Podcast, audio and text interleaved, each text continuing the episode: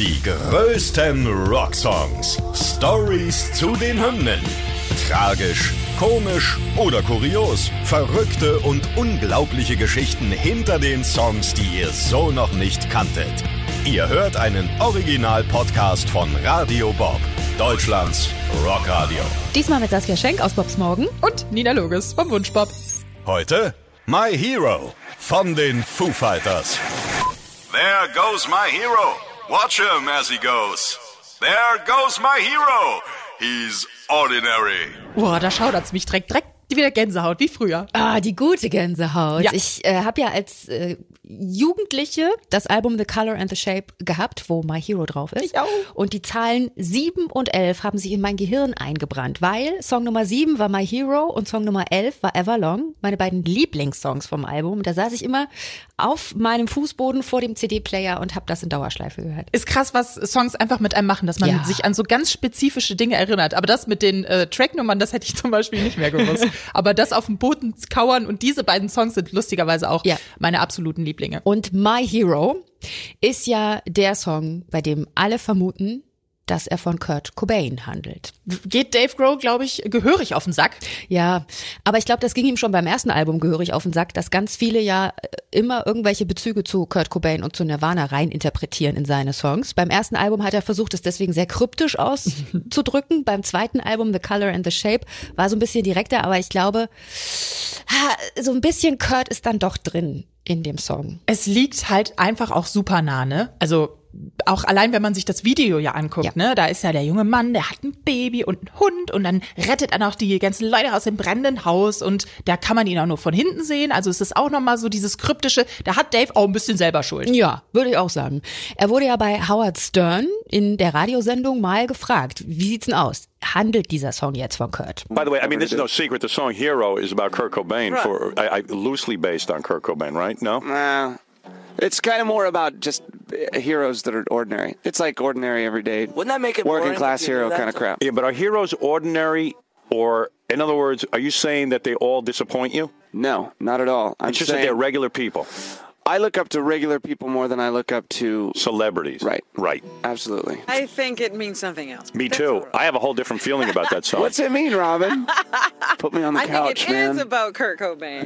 maybe. Hm, Da guckt er dann noch so vielsagend, wenn man sich das Video zu diesem Interview anguckt. Also ich glaube, es ist beides einfach ein bisschen. Warum muss es denn nur das eine oder das andere sein? Es kann doch sowohl ein wenig um Kurt Cobain gehen, als auch ein bisschen um Alltagshelden. Und das ist ja auch das Schöne an Songs. Der Song kann ja für jeden was anderes bedeuten. Ne? Das ist ja einfach auch das Wichtige dabei. Aber guck mal, ich habe ein Interview gefunden und zwar aus äh, den 90ern, nach der Veröffentlichung vom Album The Color and the Shape. Da habe ich ein Zitat von Dave Grohl. Da ist definitiv ein Element von Kurt in diesem Song, sagt er. Also bitteschön, hier haben wir es schwarz auf weiß. Du kleiner Investigativjournalist. Du Fuchs. Ja, super. Gut, da haben wir das abgehakt. Dann können wir jetzt auf den Sound eingehen, weil der ist auch ziemlich geil bei der Nummer. Ja, das liegt auch daran, dass sie sich den Pixies-Produzenten Gil Norton geschnappt haben, damit sie ein bisschen professioneller auch klingen diesmal. Also das ist die erste Platte, wo Dave ja im Grunde alles alleine gemacht hat. Ne? Die war schon so ein bisschen punkiger noch. Und jetzt bei dem zweiten Album The Color and the Shape sollte es poprockiger werden, ganz bewusst. Und deswegen ähm, hat Gil Norton im Studio äh, ordentlich durchgegriffen. Da konnte man auch nicht einfach rein, was niederschrammeln und der Song ist fertig. Der wollte, dass man immer und immer wieder alles einspielt.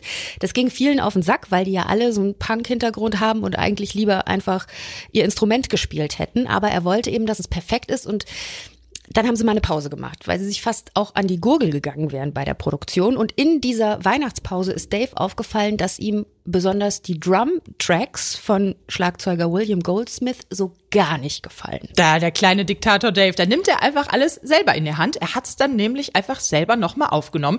Und das finde ich richtig interessant, wie das äh, gelaufen ist, weil er hat's einfach zweimal aufgenommen sozusagen und dann übereinander gelegt. Also ein Drumset ganz normal im Studio eingespielt, das andere stand in der großen Halle und da spielt er die Spuren genau so ein, dass man denken könnte, es wäre nur eine Spur. Und das finde ich richtig verrückt, weil ich kenne es nur so, wie es heute läuft, so Aufnahmeprozesse, dass man halt einfach so kleine Trigger ans Feld macht oder so und dann einen fetteren Sound irgendwie produziert. Ne? Also alles technisch. Und Dave hat das einfach händisch gemacht. Das finde ich absolut abgefahren. aber auch ein bisschen diktatorisch. Ja, vor allem, weil er ja ähm, William Goldsmith nichts davon gesagt hat, dass er einfach nicht mehr auf der Platte auftaucht. Also sie haben sich dann nach dieser Weihnachtspause in einem anderen Studio wieder getroffen, um die Songs alle neu aufzunehmen.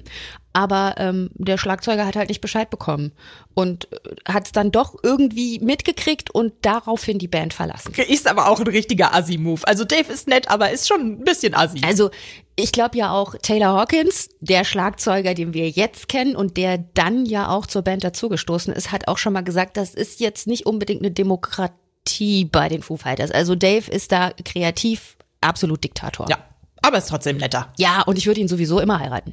Also Ja, und ich könnte euch trauen, ich habe zufällig eine Online-Lizenz. perfekt. Die größten Rocksongs. Stories zu den Hymnen.